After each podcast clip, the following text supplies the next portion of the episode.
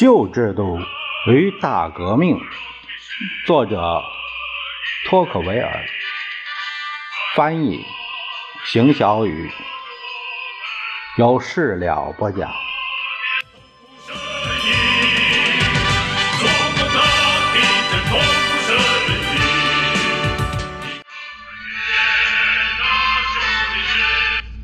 第十三章，题目是。法国是个民众最相似的国家。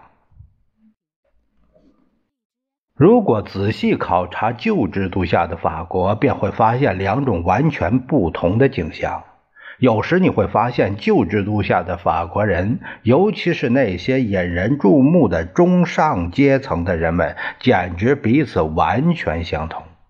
然而，相似的背后也有令人惊讶的差异。人们形成了很多不同的集团，在集团内部，人们好像是生活在一个独立的社会，只关心自己的利益，却从不参与大范围的社会生活。当我想到这些无数的团体中的人们不能像其他地方人们一样相互融合，并在危难关头相互帮助时，我就明白了为什么大革命能这么迅速就把这个国家摧毁。我想象着大革命把这些相似中的小集团全部消灭。每当我这样想时，我马上看到一个比以往世界上可能见到的任何社会都更为密集、更为一致的冰冷的社会。我已做过解释。很久以前，法国各省市人民的个性是怎样被磨灭的？就是这一点，促使法国人变得相似。尽管他们坚持要保持不同，但国人的相似性还是越来越明显了。法律的雷同就能证明这一点。在18世纪，我们可以看到越来越多的法令。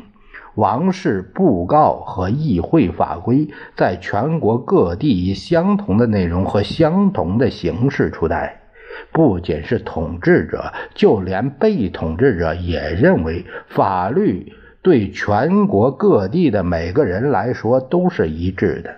在走向革命的过去三十年里，提出来的每条改革计划中，都能找到这种统一的立法观念。如果把这些称作思想的话，两个世纪以前还不具备与之相应的物质基础。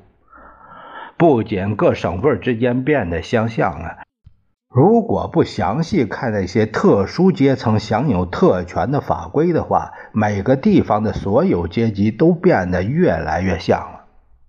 这一点在1789年不同等级的陈情书中体现的最为突出。很明显，写这些陈情书的人有不同的利益取向，但在其他方面却都很相似。如果你研究三级会议早期发生的情况，就会看到一种完全不同的情形。那时，资产者和贵族们有共同的利益和关心点，他们很少互相仇恨，但仍是两个不同阶层。时间曾经维持和加剧了使他们产生分裂的特权，但现在时间又让他们在多方面越来越相似。近几个世纪以来，法国的贵族们逐渐衰落了。1755年，一个贵族成员。悲伤地说：“尽管贵族们享有特权，但还是日益衰败，甚至趋于毁灭了。第三等阶级却变得富有了，但法律仍像以前一样保护着贵族的地位。表面上看来，他们的经济地位并没改变，但是在他们失去权力的同时，变得更加贫穷了。”有人可能会说，人类制度如同人体一样，在履行不同生存职能的各种器官之外，还存在着一种无形的核心力量。这种力量是生命的本源。当赋予生命的火焰熄灭时，器官也许不会马上停止，然而却是枉然，因为所有东西都会瞬间枯萎死亡。法国贵族仍然有特权。的确，伯克评论说，在他那个时期，法国贵族还享有种种替代继承权利。土地长久租用权和使用权为基础的一系列特权，都比英国更常见也更有效力。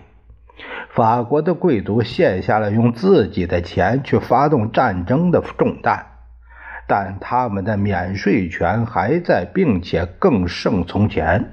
换句话说，贵族们丧失了职务，保住了权利。此外，他们还享有他们的父辈不曾享有的许多金钱补贴。但是，当他们对政府失去一如既往的信仰时，他们就慢慢衰败了。事实上，这种逐渐衰落与我们之前提过的土地瓜分也有关系。贵族们把土地一小块一小块的卖给农民，只为他自己留下土地租用权，但那与他们之前拥有的实际土地相比，只是些虚无的权利。很多法国的省份，包括杜尔戈曾提及的里利墓赞。只有几个潦倒的贵族，他们没有土地，只靠土地主权和租金生活。本世纪初的一位总督说，在这个区仍然有几千个贵族家庭，但他们中收入达到两万里弗的不足十五家。在一七五零年。另一位总督给他的下一任官员写了一封勉强可以称为简介的材料，里面说：“这里的贵族很体面，但是他们很贫穷。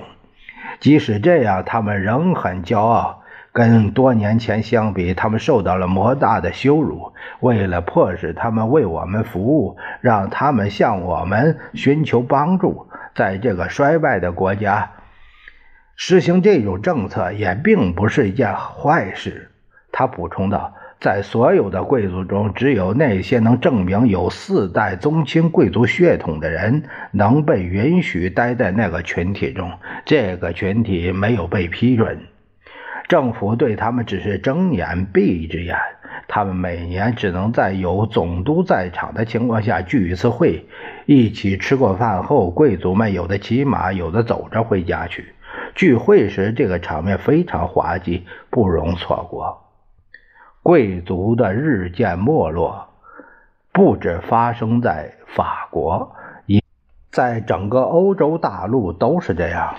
像法国一样，那时欧洲的封建制度已经濒临瓦解了，但又没有被新的体制所代替。